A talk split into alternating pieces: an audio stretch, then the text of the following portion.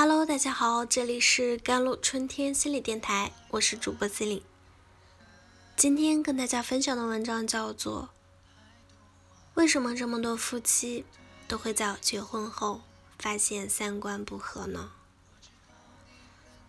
看了你那么多文章，我感觉你和姐夫之间也不是三观非常契合的夫妻啊。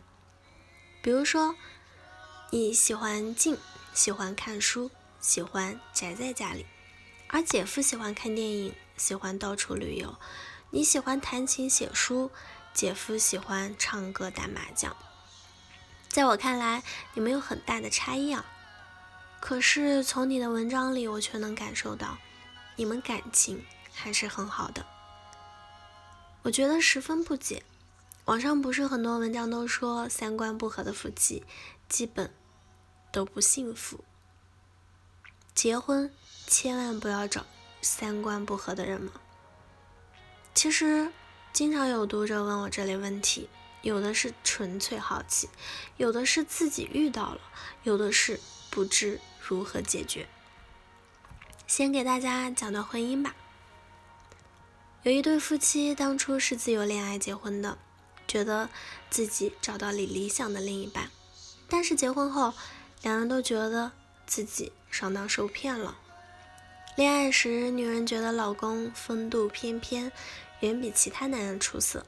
可是结婚后，才发现他衣服乱扔，袜子乱飞，这让她有轻微洁癖的她实在受不了。恋爱时，她觉得老公浪漫有情调，是非常懂她的人。可是结婚后，才发现他钱没能赚几个，花钱倒是如流水。这样下去还怎么过日子呢？恋爱时，她觉得老公情商超高，在朋友中很吃得开。可是结婚后才发现，他在处理家庭事务时很差，尤其是处理婆媳关系，简直像弱智。这捶胸顿足，觉得自己恋爱时是不是脑子坏掉了？明明是三观不合的人，怎么会觉得三观契合呢？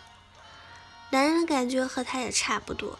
恋爱时他觉得老婆娇俏可人、温柔可爱，结婚后才发现他事事都要干涉、唠叨，不是嫌自己衣服没折好，就是嫌自己东西乱放，简直像坐牢。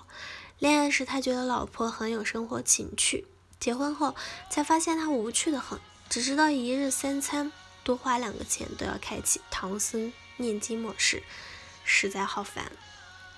恋爱时觉得女方通情达理、善良有爱，结婚后才发现心胸狭窄，容不下自己的母亲天天逼自己做选择题。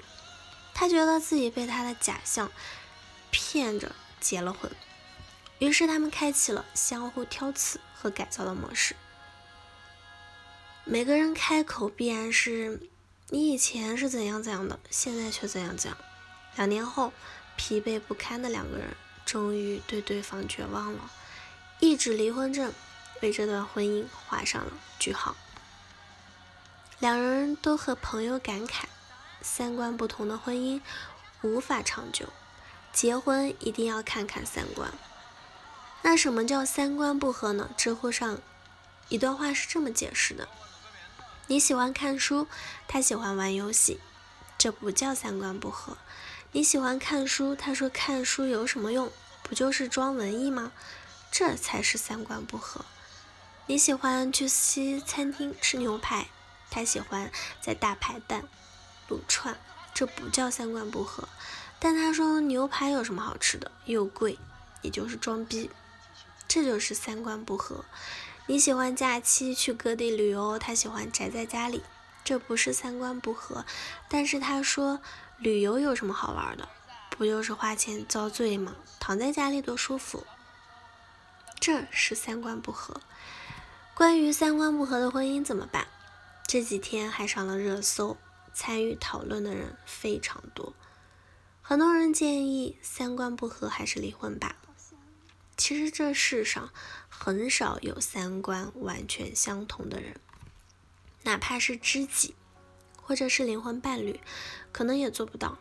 毕竟两个人都是在不同的家庭、不同的环境、不同的学校长大，怎么可能观念完全一样？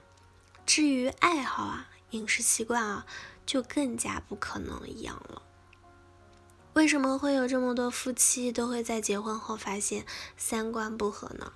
是因为这世上大多数人都以热衷于求同，热衷于改变对方，只要对方有哪些表现是不符合自己要求的。就会想着要同化对方，如果对方不同化，下一步就会升级为攻击，那么就只有两种结局：一种是对方投降，从此按照你的要求去做，但是心里埋下不满，这种就是形式上完整，实际幸福指数很低的婚姻；还有一种就是对方反击，从此鸡飞狗跳，一地鸡毛。最后分崩离析，分道扬镳。那些幸福美满的婚姻，从来不是因为两个人三观非常的一致，而是他们懂得尊重双方的差异性，懂得去欣赏彼此的不同。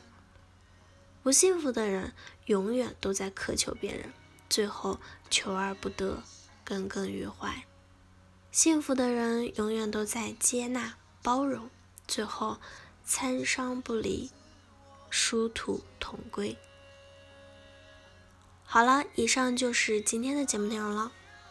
咨询请加我的手机微信号：幺三八二二七幺八九九五，我是 Celine，我们下期节目再见。